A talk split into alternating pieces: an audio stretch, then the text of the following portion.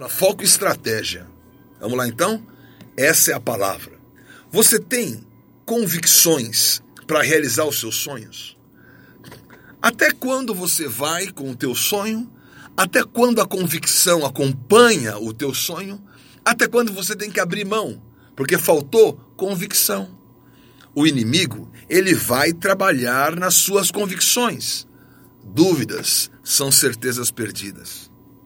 Agora o inimigo, ele coloca tanta pressão para você abrir mão das suas certezas. Então eu vou dar para você três certezas que eu tenho, que são as minhas convicções para realizar os sonhos de Deus. A primeira certeza, eu serei atacado. Essa é a primeira certeza. Você tem um sonho de Deus? Eu te dei um sonho? Você vai ser atacado. Ai, bispo. É, fala o teu sonho, vai receber crítica.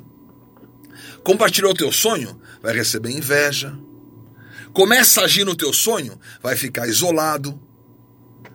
Mas a sua reação vai diferenciá-lo. Então, a reação de José, quando foi jogado no poço, foi olhar para cima. Ele caiu no poço olhando para cima. Não existe oração de José no poço. Senhor, por que comigo? Olha o que eu fiz, pegaram a minha capa. Meu pai, Jesus, onde o Senhor está? Onde está Deus? Olha, Deus está em todo lugar, tá? Então, se você, se você fala onde está Deus, é você que está fora de onde ele está, porque ele está em todo lugar. É você que perdeu o teu GPS. É você que perdeu o sinal de senha. Você perdeu a senha do Wi-Fi. Deus está em todo lugar. Mas ele é espírito. Você não tem comunhão com Deus sempre, porque você é que saiu do espírito. Você fica no espírito, tem comunhão com Deus. Você vai ser atacado. Aonde? Na alma e no corpo. Mas você vai reagir como? No espírito. A tua reação do espírito vai diferenciá-lo. E você não vai armazenar amarguras. José não guardou amargura contra os irmãos dele, contra Deus, contra o pai, contra a prisão. Você pode imaginar ele encontrando depois com o Potifar. Ô oh, Potifar, tudo bem? Ele já era segundo Egito. Potifar estava lá, terceiro escalão. Ô oh, Potifar, tudo bem? Lembranças em casa, hein? Sua mulher, meu amigo, leva ela no encontro de casais, viu? Porque o negócio tá ruim. Ele estava lá em cima, ele podia chegar. Primeira coisa, eu vou acabar com esse Potifar, vou pegar essa mulher, eu vou esquartejar ele não levou amarguras. Ele não tinha um sentimento de vingança. Você vê pessoas, né? Tantas situações que você encontra, né? situações de traição, maridos e mulheres, situações de casamento, onde a pessoa quer expor o outro. Isso é ridículo. Você vai trazer cura. Você vai aprender com as lições. Você não vai guardar mágoa do esquecimento, da prisão, porque você vai ser atacado, mas diferenciado pelas tuas reações. Segunda convicção: ninguém pode brecar o ungido. Podem derrubar o melhor, né? O melhor quer ser derrubado, né? A pessoa fala que o Neymar cai, cai, ele cai, mas ele, quer, ele é caçado também. Ele é o melhor. Os, tá aí os vários zagueiros, não, o cara mais difícil de marcar é o Neymar, o cara, o cara é o melhor. O melhor vai ser derrubado, mas ninguém vai brecar o ungido podem derrubar o melhor, mas não podem derrubar o ungido. Tenha convicção na unção do Senhor na tua vida. Tenha convicção da sua capacidade em Deus. Tenha convicção do livramento que verá pela intervenção dos céus. Eu tenho essa convicção.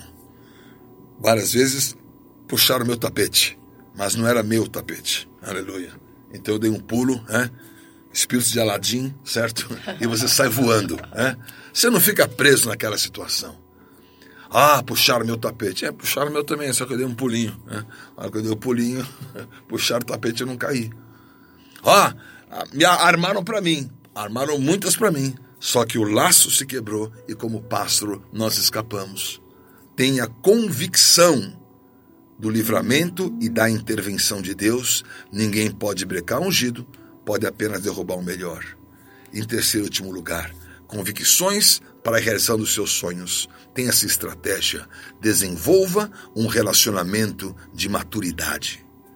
Porque José, ele encontrou com seus irmãos depois. Os irmãos não sabiam que era José. Imagina a cena, né? José fala assim: Olha, esses aí são os meus irmãos, eles voltaram. Ele colocou todos em ordem num jantar. Alguém deve ter perguntado: escuta, ele pegou teu passaporte na entrada, né? Como é que ele sabe que é Rubem, Simeão, Levi, Judá, Dan, Gad que tá ali? Botou todo mundo lá, sentadinho na ordem, né? Os caras ficaram impressionados. Você falou, esse cara aqui, como é que ele sabe quem é quem assim, de maneira tão incrível? Aí ele pega o seu copo e coloca lá no saco de alojamento do mantimento de Benjamim. Por que ele fez isso? Dando canseira? Não, estava testando com maturidade. Porque venderam José pelo sonho. Será que vão defender Benjamim? É isso que está testando. Você teste as pessoas com maturidade. Olha, eu sou o rei do teste da maturidade. Eu testo todo mundo todo o tempo. Vou dizer para você, quando te perguntar alguma coisa, não eu quero saber. Eu quero, que, eu quero saber a tua reação. Eu não sou curioso. Eu não preciso saber de nada. Então, quando eu te perguntar alguma coisa, fica ligado. Né? Eu estou testando a tua maturidade. E ele colocou ali e os irmãos defenderam Benjamim. Judá ficou no lugar dele. Não, eu fico. O meu pai morreu, já perdemos o primeiro irmão. Se esse da mesma mãe que a Raquel for morto, o meu pai vai acabar. Ah, mudaram o coração. Agora são resgatadores. Agora vão defender os seus irmãos. Agora vocês estão prontos. O que fizeram com mim, comigo, não vão repetir com ele. Ele sabia que havia ali maturidade. Por isso, você trabalha para manifestar nos outros um caráter amadurecido. Muitas vezes eu ouço reações das pessoas tal. Às vezes eu não respondo, né? Minha esposa acostumou, né? Você não responde, né? É que eu não estou me relacionando com aquela baboseira, né? Eu vou responder depois numa outra situação.